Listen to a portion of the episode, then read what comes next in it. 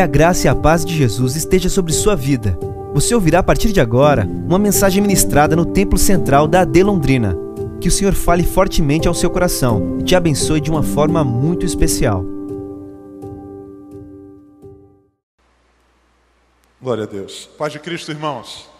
Jesus é maravilhoso, né? Coisa boa podemos estar na casa do Senhor nessa quinta-feira. Parabéns para você que venceu aí a chuva que caiu exatamente na hora que a gente estava se preparando para o culto, mas já passou. Deus é bom, molhou a terra, cumpriu o propósito e a gente está aqui.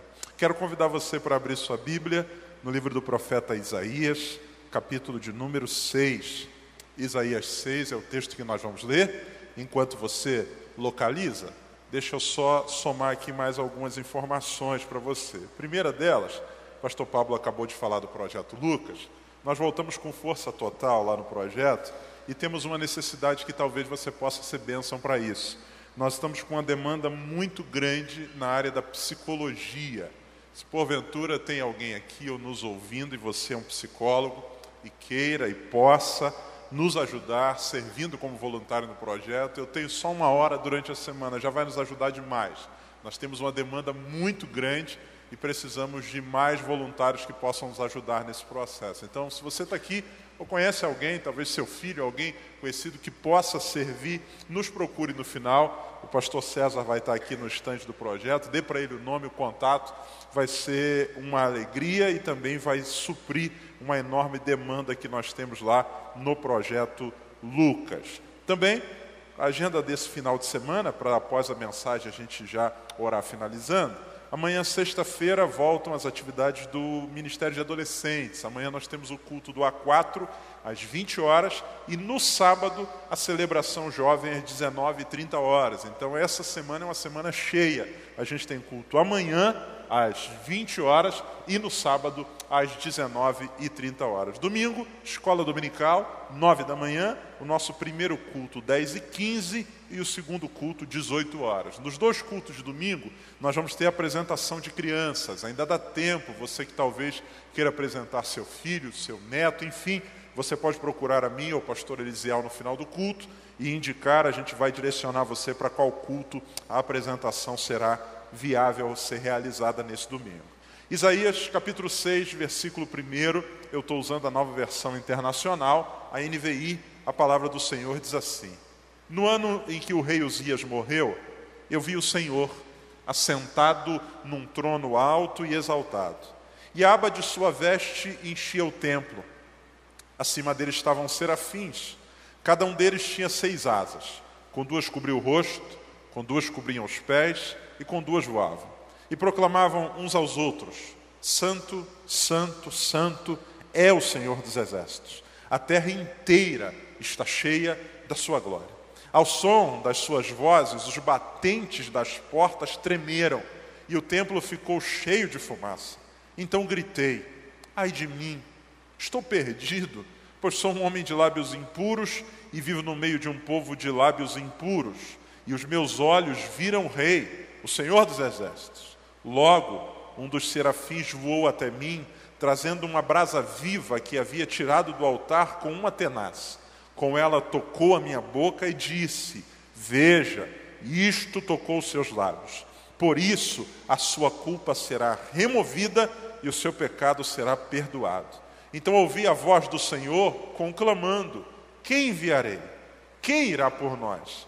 E eu respondi: Eis-me aqui, envia-me. Amém. Louvado seja o Senhor pela Sua palavra. Esse texto que nós acabamos de ler, irmãos, ele narra um evento glorioso vivido por um dos mais conhecidos profetas do Antigo Testamento. Esse homem, cujo nome também é o nome desse livro, o profeta Isaías. Um homem usado por Deus e um homem que viveu grandes experiências com Deus. Uma delas está narrada aqui, como eu disse, um evento gloriosíssimo.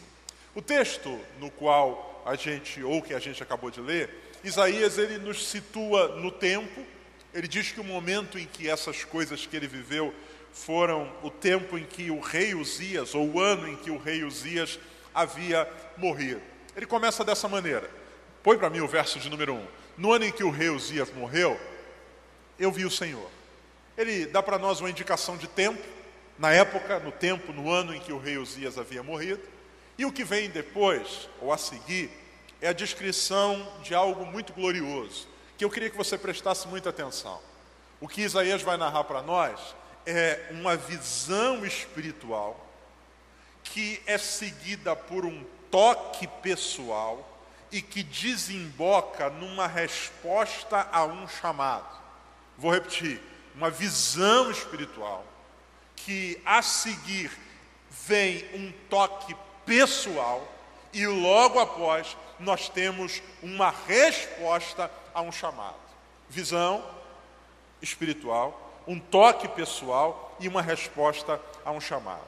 Eu queria convidar você hoje para a gente olhar para esse texto e a partir dessas desses eventos que estão aqui acontecendo, eu quero convidar você para a gente pensar um pouco e meditar no que Deus tem enchido meu coração nessa semana. Preste muita atenção. A Bíblia diz que o Isaías, ele nesse tempo, que é um tempo que ele descreve como sendo a época em que o rei Uzias morreu, ele tem uma visão espiritual. Ele diz: Eu vi o Senhor. Aqui está a primeira coisa que esse texto revela. O Isaías, o primeiro movimento que acontece, é um movimento da parte de Deus. Deus descortina, abre os céus e faz com que Isaías experimente uma visão espiritual gloriosa. O que Isaías tem aqui é uma experiência espiritual. E que experiência é essa? É a experiência, ele diz, de ver o Senhor num trono alto e exaltado. E eu acho lindo isso, porque a Bíblia vai dizer para nós que o Senhor, ele se mostra para Isaías. Deus permite que esse homem veja, tenha esse vislumbre da glória eterna, da revelação de Deus. A primeira verdade que esse texto nos ensina é que nós temos um Deus que permite ou que deseja e que realiza a sua própria revelação. A Bíblia diz que ele viu o Senhor. Ele experimenta a gloriosa realidade de poder contemplar Deus assentado sobre um alto trono ou sobre um trono alto e sublime. Um Deus que se revela. Um Deus que permite se revelar. Um Deus que, na sua grandeza, poderia permanecer num anonimato escondido. Um Deus que, embora o trono seja alto e exaltado, esse trono ele permite que o Isaías possa contemplar, possa ver, possa de alguma maneira interagir com aquela realidade. E essa é a primeira verdade que eu queria que a gente tivesse muito viva no nosso coração. Deus é aquele que, embora alto e exaltado, ele tem desejo por interagir conosco, por se revelar. E como ele faz isso? Ele faz isso por meio de experiências, ele faz isso por meio de seus atos e faz isso por meio de sua palavra. Deus se revela. Ele não precisava disso. Ele não tem necessidade. A Bíblia diz que tudo que ele fez foi bom. É um Deus pleno, é um Deus que não precisa do ser humano, um Deus que poderia muito bem interagir com esse ser humano por meio de intermediário. A Bíblia não diz que o Isaías viu um outro profeta. A Bíblia não diz que Isaías viu Deus na perspectiva de ser apresentado por um anjo. A Bíblia diz que Isaías viu o Senhor. E que coisa gloriosa é essa, irmãos? Nós temos um Deus eterno, grande e exaltado, mas que na sua relação conosco, ele decide se revelar. E esse é um movimento que ele faz ao nosso encontro. A Bíblia não diz que Isaías encontrou Deus, como alguém que estava procurando e que apertou uma senha. A Bíblia diz: Eu vi o Senhor. É um movimento que Deus faz de revelar-se para esse homem e ele consegue então contemplar um Deus que se revela. Um Deus que decide, mesmo não precisando, se fazer conhecido. E que coisa gloriosa é essa, irmãos? Porque, volto a dizer, esse Deus que não precisava, que poderia ficar no anonimato eterno, ele abre os céus e vem ao encontro desse homem e permite que ele contemple a sua glória. E essa é uma realidade que não acontece apenas com Isaías, essa é uma realidade desde o início. A Bíblia diz que o Deus que criou o ser humano não escolheu fazer um Big Brother. Deus de longe contemplando tudo e esses seres humanos olhando para cima e não entendendo nada. A Bíblia diz que Deus vinha na viração do dia falar com esse homem. Esse Deus Todo-Poderoso, Criador, vai se relacionar com a sua criação e permitir com que esse homem conheça esse Deus, interaja com ele. A primeira verdade que esse texto nos ensina é que nós temos um Deus que se revela. E isso, como eu disse, não é uma coisa que acontece só com Isaías, é uma coisa que acontece desde o início da história e é uma coisa que acontece também conosco. Nós muitas vezes perdemos por conta da, da, nossa continuidade, por conta do nosso envolvimento contínuo com a religião. A gente frequenta culto, tem gente aqui que praticamente nasceu na igreja, antes de fazer um mês já estava no culto. Isso faz com que às vezes a gente perca a dimensão do que vem a ser isso do quão glorioso, do quão espetacular é nós nos relacionarmos com Deus que permite se revelar a nós, ouvir a voz de Deus, ter Sua palavra, contemplar os seus sinais, ver os seus milagres, desfrutar daquilo que Isaías disse. Ele diz: Eu vi o Senhor, e os anjos diziam: Ele é santo e toda a terra está cheia da Sua glória.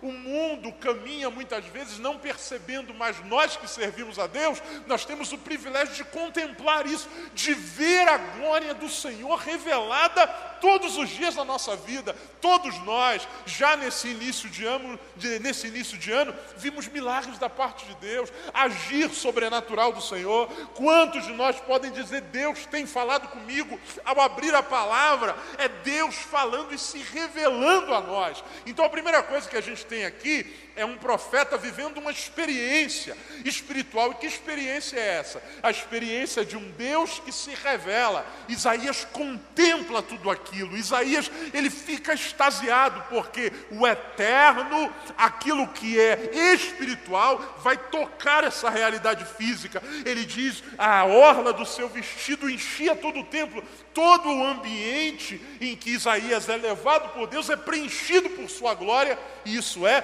fantástico. Então, a primeira coisa, um Deus que se revela e que permite que esse homem tenha essa experiência de contemplar a Deus, de ver o Senhor, de conhecer aquilo que Deus quis revelar para ele. Só que esta experiência espiritual é seguida por uma segunda realidade. E que realidade é essa? A experiência espiritual gera uma consciência no ser humano.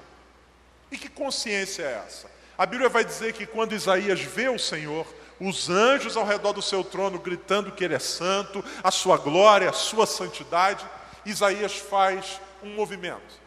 E qual é o movimento que esse, que esse homem faz? Verso de número 5. Olha o que, que diz o texto, você conhece. Então gritei. E o que, que Isaías grita? Isaías não grita eureka, o grito famoso na ciência, achei. Isaías não grita uhul. Isaías não grita uau. Isaías grita ai de mim. Por quê? Todo genuíno encontro com Deus redunda no desnudar de mim mesmo. Todo aquele que de fato teve um encontro com o Senhor e passa a conhecer a Deus, o movimento a seguir é conhecer também a nós mesmos.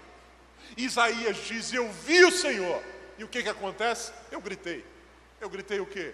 Ai de mim. Ai de mim por quê? Porque eu estou perdido. Observe o contraste. No trono há anjos dizendo: Ele é santo e embaixo há um homem dizendo: Eu sou pecador. Ao redor do trono há anjos dizendo: A terra está cheia da sua glória. E embaixo há um homem dizendo: A terra e a minha vida estão cheias dos meus pecados. Este contraste é resultado imediato de alguém que de fato teve uma experiência profunda com Deus. E aqui, por favor, me ouça, amados. Porque nós vivemos um tempo, e principalmente no Brasil, nós somos um país extremamente místico. Todo ser humano tem um vazio, todo ser humano tem uma busca por transcendência, por coisas espirituais, mas no Brasil isso parece que é muito mais aflorado. A gente tem uma busca constante por experiências espirituais. E muitas vezes o que a gente vê é uma busca por experiências que se dizem ser com Deus, mas cujo resultado dela não é aquilo que acontece aqui. É o cara que diz: Eu fui no lugar tal e senti um negócio sensacional. Eu caí no chão, estribuchei, eu falei não sei o que, aconteceu isso. E quando se levantou, o que, que aconteceu contigo? A vida continua do mesmo jeito. Não há arrependimento. O que há muitas vezes é o contrário, há um orgulho. Você não sabe o que eu vivi com Deus. Você não sabe o que eu experimentei. Você não sabe o que eu senti. O profeta diz: ai de mim. Porque se eu tive de fato uma visão clara de quem Deus é, isso é automático que haja uma visão clara de quem eu sou. Porque uma coisa é nós nos compararmos com os seres humanos, e a gente sempre vai encontrar gente pior do que a gente. A gente sempre vai encontrar gente mais ruim que a gente. Então a gente, numa comparação, normalmente diz: não, eu, eu não estou legal, mas Fulano está quebrado. Não, não, eu, eu não estou bem, mas ah, você viu, eu também não estou naquele nível. Outra coisa é a gente se deparar com aquele que é o Todo Santo ao olhar e ver o que Deus é, o resultado imediato, inevitável, é arrependimento, quebrantamento. A consciência de que, como pode eu, pecador, miserável, estar diante dele, que é perfeito, como posso eu, finito, estar diante dele que é eterno? Como posso eu, que titubeio, estar diante dele que é o mesmo ontem, hoje e eternamente? Este Deus se revelando a mim, eu, eu não dou conta. Isaías diz: ai de mim, ai porque eu estou perdido, cara. Olha ele, olha eu, olha quem ele é e olha quem eu sou. Ele é santo e eu sou isso. O que vem a seguir é uma consciência. E essa consciência, ela é em primeiro lugar a respeito de si. Isaías diz: Eu sou um homem de lábios impuros. A impureza em mim e ele diz: E habito no meio de um povo de impuros lábios. Observe que Isaías não fala primeiro do mundo, para falar dele como consequência. Isaías não diz assim: Eu vivo no meio de um mundo de lábios impuros e por isso eu sou um homem de lábios impuros. Isaías não diz: Eu vivo num mundo ruim por isso eu sou ruim. Isaías diz o contrário. Isaías diz: O mundo é ruim por minha causa. Eu sou um homem de lábios impuros e eu vivo num mundo que é como eu sou. Quem teve um encontro verdadeiro com Deus vai desenvolver uma consciência a respeito de si. E se a gente teve um encontro verdadeiro com Deus, o nosso coração precisa ser quebrantado para a gente deixar de se colocar como vítima. Isaías não diz então, é que esse mundo é complicado, eu estou num lugar onde ninguém presta, isso me afeta, eu sou fruto do meio. Isaías diz: não, em primeiro lugar sou eu. Porque todos nós sabemos que a última voz que a gente ouve antes do pecado é a nossa, a voz que diz vai. Antes da tentação, ou no meio da tentação, ou antes de, do tropeço, a gente lembra da voz de Deus, a gente lembra da, da, da voz da esposa, a gente lembra da voz do conselho, a gente lembra da voz da mãe, só que a voz de comando é nossa.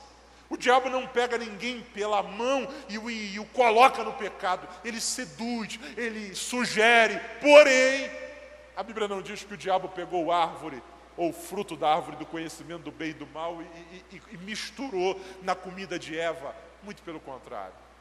O que ele disse é: vai lá. Só que o movimento é do ser humano. Então ouça com muita atenção, amado, essa noite, por favor. Deus é um Deus que se revela e nos permite conhecê-lo. O Deus Todo-Poderoso deseja revelar-se, e ele faz isso para o Isaías, ele, ele abre os céus, o Isaías vê a glória de Deus, só que o resultado imediato disso é quebrantamento. Deixa eu perguntar para você hoje o que o Espírito Santo perguntou a mim no dia de hoje. a proximidade comigo, o que que isso tem gerado em você? Porque se de fato eu estou conhecendo a Deus como Ele é, o resultado é automático. Eu vou também reconhecer quem eu sou. O que é arrependimento? Arrependimento é concordar com Deus ao meu respeito, é concordar com aquilo que Deus diz sobre mim. Porque muitas vezes nós estamos tentando forçar ou fazer com que as pessoas elas tenham uma visão diferente de nós a partir do nosso discurso. A gente está errado, mas a gente tenta por meio da retórica convencer, então, mas não é bem assim. Olha, você tem que olhar por esse lado. Arrependimento é quando eu digo para Deus, Senhor, eu concordo contigo. A tua palavra diz que isso é pecado e de fato eu estou pecando. Senhor, eu concordo contigo, a tua palavra diz que eu deveria agir desse jeito e eu não estou agindo, então eu concordo, eu sou pecador. Isaías diz: Eu concordo com o Senhor, o Senhor é santo e eu não sou, o Senhor é puro e eu não sou, por isso, ai de mim.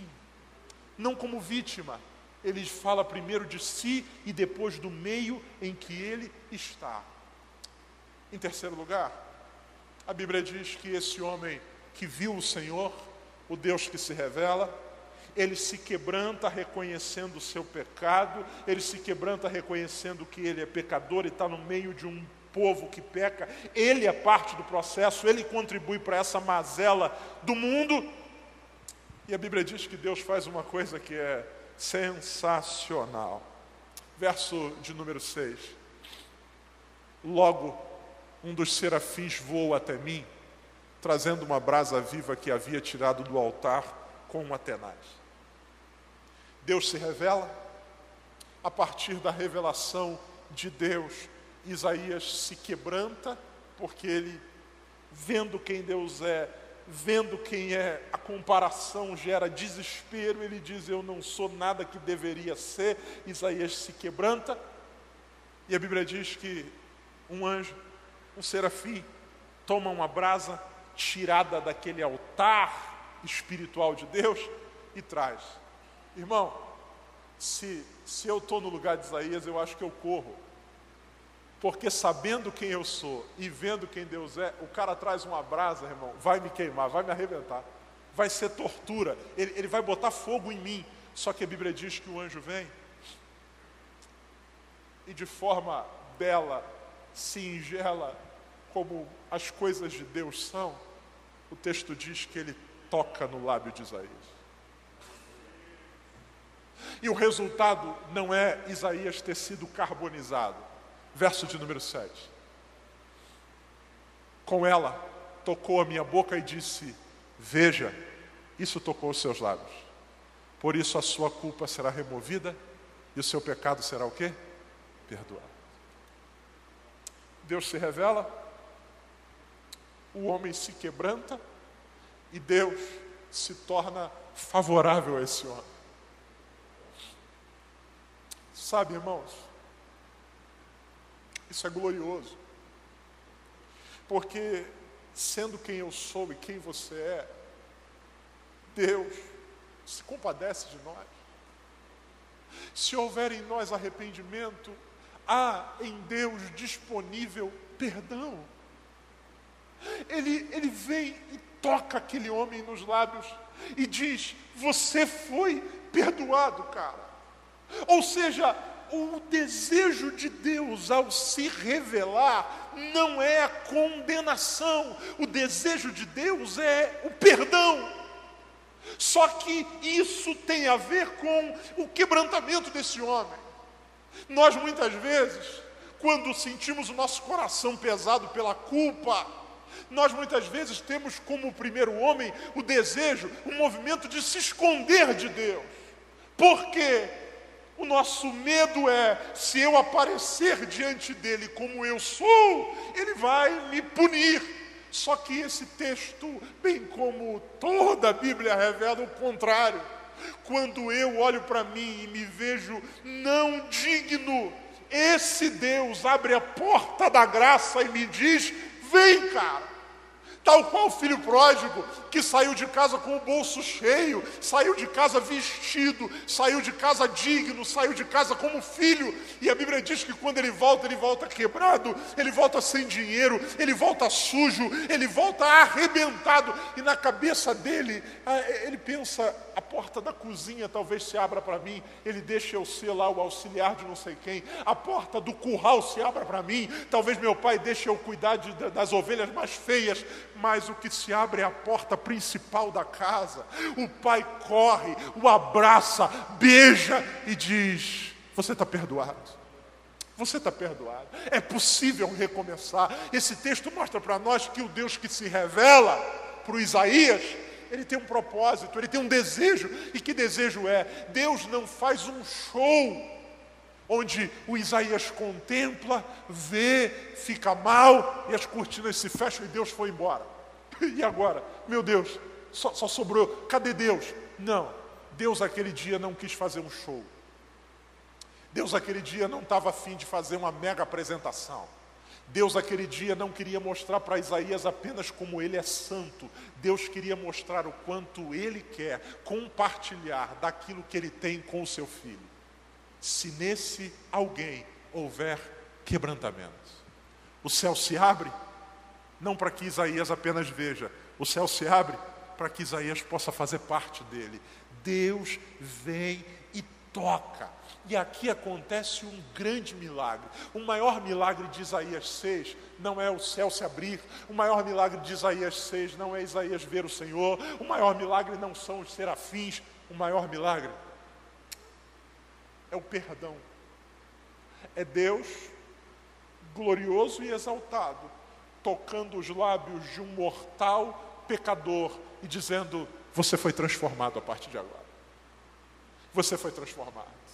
Você agora é diferente. A tua iniquidade foi tirada e o teu pecado foi perdoado. E aí, ouça, por favor. Toda mudança completa de vida só se processa a partir de um toque genuíno de Deus.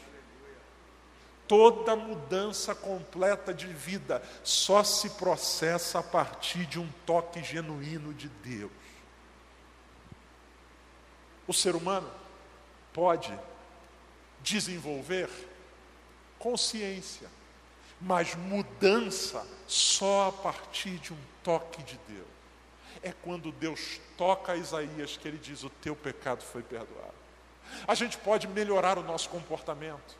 A gente pode, por meios próprios, se tornar alguém mais polido. Agora, ser transformado por completo só se Deus nos tocar. Deus não diz para o Isaías, ó, faz isso, faz aquilo, faz aquilo outro. Deus não dá para o Isaías uma receita. Deus diz assim: o único jeito de você mudar é eu tocando você. O anjo vem e toca e diz: agora houve uma transformação por completo. Quantas pessoas que passaram anos e anos tentando reeditar sua vida por N métodos, N coisas, decisão pessoal, metodologia, é, meditação, qualquer que seja, não, agora vai, e não vai, até que um dia tem um encontro pessoal com Deus, e aquilo que durante anos foi um esforço para mudança, Deus remove, porque como diz o João Batista, Eis aí o Cordeiro de Deus que tira o pecado do mundo. Então ouça, Deus se revela não para que a gente apenas o contemple num show, o desejo de Deus é tocar.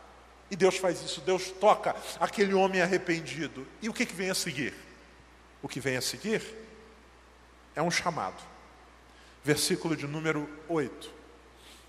Então eu ouvi a voz do Senhor conclamando Diga comigo, por favor. Repita comigo. Diga: O Deus que diz: Você está perdoado. É o Deus que diz: Vamos. Quem enviarei? Quem há de ir por nós? E eu respondi: Eis-me aqui, envia-me. Deus se revela, e o objetivo de Deus ao se revelar é tocar Isaías, é mudar Isaías, mas não apenas isso. Deus quer usar Isaías. Teu pecado foi perdoado. Tua iniquidade foi tirada. Uau! Show! Maravilha! Estou puro, puro, limpo, limpo. Perdoado, perdoado. E agora? Será que eu posso contar com você? A quem enviarei? Aí, o Isaías olha e diz: Isso é comigo. Isso é comigo. Ele, ele veio aqui para me regenerar e ele veio aqui para me chamar. E ousadamente, esse homem, ele muda. Ele muda o seguinte: ele está achando antes que vai morrer, mas agora ele descobriu o propósito para viver. O pecado gera em nós a consciência de morte. Eu vou morrer, ele diz: não tem jeito para mim, eu sou um homem puro e a sociedade não consegue me reconstruir. Não há um escape social, porque se eu sou um homem mau, mas vivo num meio bom, eu posso pedir às pessoas para me ajudarem. Não tem como, a vida não tem graça, não faz sentido. Eu sou um homem mau, vivendo numa sociedade ruim, e Deus é santo.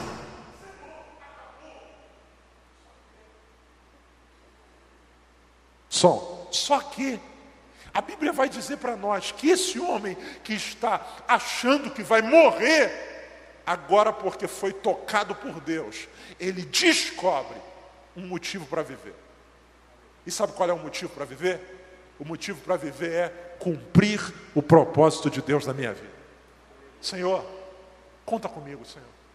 Eis-me aqui, envia-me a mim.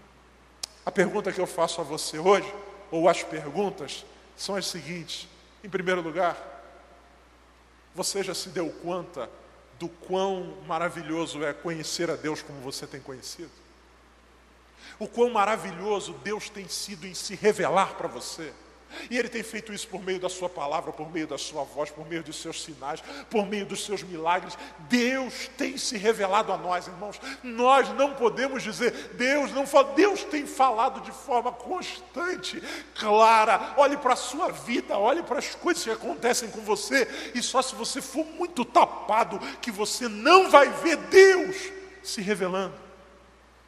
Agora, a pergunta é: o que a revelação de Deus para mim produzem em mim.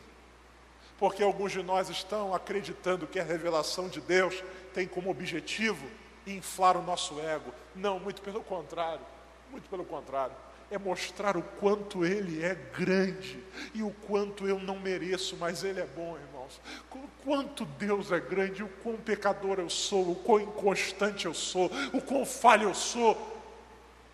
Isso deve gerar em mim arrependimento. Isso deve gerar em mim quebrantamento. Ao final de um culto abençoado como esse, eu devo sair daqui dizendo: Deus, Senhor, tu és maravilhoso, Senhor. Mesmo não merecendo, porque você, assim como eu, a gente pisou na bola em algum nível nessa quinta-feira. Não tem ninguém que possa dizer assim, pastor, eu estou chegando aqui nessa quinta-feira zerado. Eu não tenho nem por que orar, porque a minha quinta-feira hoje foi perfeita. Eu fiz tudo que Deus queria que eu fizesse, eu não pensei em nada que Deus não queria que eu pensasse. Eu estou eu, eu, eu celestial hoje. Não. Mas apesar de todos os nossos tropeços, Deus ainda se manifesta a nós.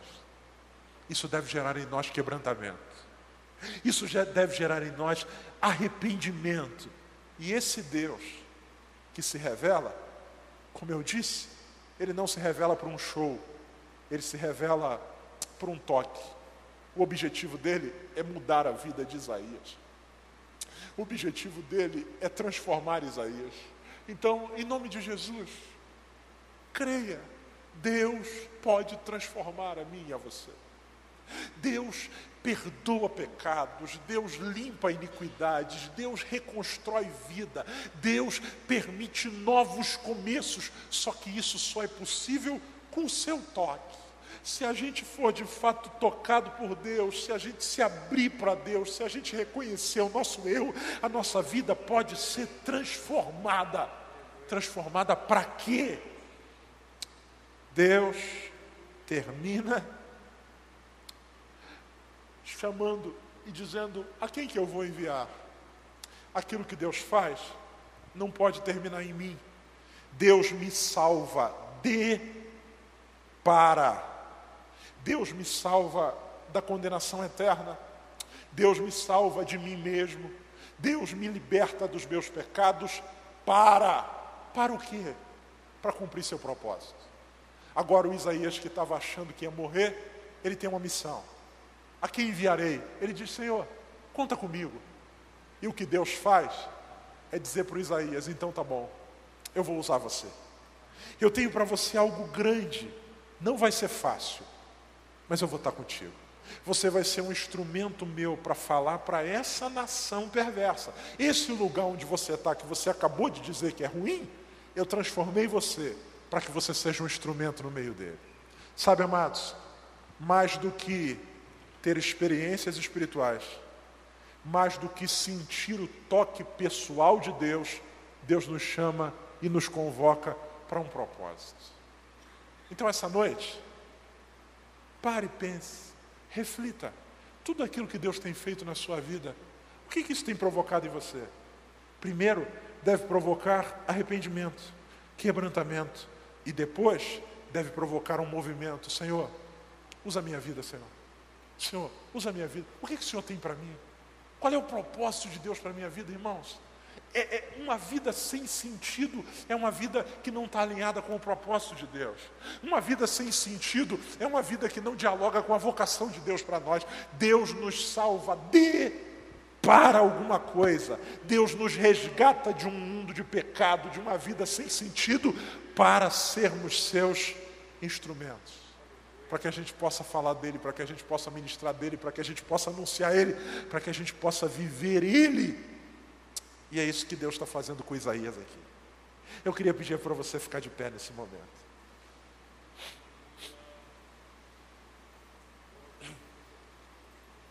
Você pode fechar seus olhos? Quero orar junto com você. E eu quero fazer um convite. Você que está aqui e Deus está falando com você desde o início desse culto. Por meio dos cânticos, por meio da palavra, até mesmo nas palavras proferidas em oração, Deus tem falado com você. E não só hoje, tem falado há muito tempo e de variadas formas. Só que seu coração continua arrogante, prepotente, erguido. De alguma maneira você passou a acreditar que a revelação de Deus é uma aprovação do seu modo de vida, quando a revelação de Deus nada mais é do que Ele mostrando o quanto você não é, para que você possa se aproximar dele, para que Ele te faça ser. Se você está aqui hoje e quer dizer, Senhor, eu entendi tanta coisa que o Senhor tem feito, é para que eu me prostre diante de Ti rendido. Eu quero convidar você para sair do seu lugar e vir à frente. Você que talvez seja alguém que diga, pastor, eu tenho sido muito abençoado, mas você sabe que precisa mudar de vida, você sabe que precisa se arrepender. Você sabe que precisa abandonar essa vida que você tem vivido. E deixa eu dizer uma coisa para você: sozinho você não vai conseguir. Se Deus não tocar em você, você não muda por completo. Sai do seu lugar. Você que diga hoje, Senhor, eu entendi. Tudo que está acontecendo é o Senhor me chamando para mudar minha vida, para mudar minha história. Eu quero me arrepender e dizer, Senhor, eu não mereço, mas eu preciso, Senhor. Eu quero mudar minha vida hoje a partir do teu toque. Você já fez um monte de promessa, um monte de propósito, um monte de projeto, mas sozinho você não consegue. Mas se Deus tocar você, sua vida pode ser restaurada. Ele tira o pecado do mundo. Venha. Eu quero orar contigo em nome de Jesus. Você quer dizer hoje, Senhor, eu entendi. Tu te revelaste a mim com o objetivo de que eu me quebrante. Deus abençoe. Deus abençoe. Vem, Deus abençoe. Há um chamado de Deus para que a gente, diante da Sua revelação, se quebrante. Se quebrante. E Ele pode nos tocar e nos restaurar. Deus abençoe. Eu quero convidar você também, que está aqui, e talvez você já tenha passado por essa etapa. Pastor, graças a Deus, graças a Deus, Deus fez uma obra grande na minha vida. Tenho, por misericórdia, vivido uma vida diferente. Só que essa vida não tem desembocado num propósito. Está tudo legal para você, mas há uma voz clamando, gritando, dizendo: A quem enviarei? Quem há de ir por nós? O Senhor está chamando você, que perdoado, agora precisa se envolver com uma missão. E eu falo com alguém que talvez tem gente que tem sonhado com isso. Pastor, eu tenho tido uns sonhos assim, de, de Deus me usando. É Deus dizendo para você: Eu quero te usar. Eu quero cumprir a vocação que eu estabeleci para você. Eu quero que você viva isso com intensidade. Se você está aqui quer dizer hoje, Senhor, eu te agradeço por me regenerar, mas eu quero dizer hoje a Deus, Senhor, chega de fugir do meu chamado. Eis-me aqui. Sai do seu lugar, eu quero orar por você, em nome de Jesus. Eis-me aqui. Deus salvou você de para. Salvou você da condenação eterna do, do, com um propósito. Ele quer usar você. Então pa, para de fugir de Deus, para de tentar se esconder, para de buscar outro motivo para a sua vida. Você não foi gerado para simplesmente ganhar dinheiro, trabalhar. Você foi gerado para ser um instrumento da glória de Deus. Se Deus falou com você, sai do seu lugar. Você quer dizer hoje, Senhor, eis-me aqui, chega de fugir. Eu quero me lançar aquilo que o Senhor tem para mim. O Isaías disse: Eis-me aqui, o resto foi com Deus. Deus deu as instruções, Deus deu a palavra, Deus deu o povo, Deus deu, Deus deu tudo. A única coisa que ele quis, ou que ele queria, era que aquele homem dissesse: Eis-me aqui. Venha, venha. O Senhor está chamando você. O Senhor está convocando você. Você que quer dizer, Senhor, eis-me aqui. Eu não sei como é que vai ser, Senhor. Isaías também não sabia. Deus o guiou no processo. Vamos orar? Nessa oração, fale com o Senhor. Você arrependido e você perdoado, que quer dizer, eis-me aqui. Pai querido, em nome de Jesus, eu quero orar com os meus irmãos aqui na frente desse altar. Teus filhos que hoje vêm diante desse altar, dizer o que Isaías disse ai de mim. Gente que se enxerga como é e sabe que sozinho não tem jeito. Eu te peço em nome de Jesus, toca, Senhor. Toca nesse homem, nessa mulher. Toca, Senhor. Senhor, muda a vida, regenera, restaura, reconstrói. Deus, faz nova criatura. O teu toque muda tudo. O teu toque altera a nossa condição. Só o Senhor pode fazer isso em nós. E eu te peço em nome de Jesus, faça isso, Senhor. Eu oro, Senhor, te pedindo, Pai, por aqueles que diante desse altar hoje querem dizer ao Senhor: Eis-me aqui, Senhor. Pai, nós não queremos viver para nós mesmos, nós não queremos gastar nossa vida fora do teu propósito. O Senhor nos salvou de para alguma coisa, Senhor, e nós queremos viver isso na integralidade, Senhor. Nós não queremos passar a nossa vida em vão. Não, não, não, não, não, não, não, Senhor. Tu tens um propósito. E nós queremos dizer, eis-nos aqui, essa é a nossa parte. Isaías não disse, eu já sei o que vou fazer. Isaías disse, eis-me aqui. E o Senhor o dirigiu, o Senhor o capacitou, o Senhor o encheu, o Senhor o inspirou. E a gente está lendo hoje um texto que conta a história desse homem. Eu não sei como, eu não sei de que maneira, eu não sei quando. O que eu quero apenas é dizer: Eis-me aqui.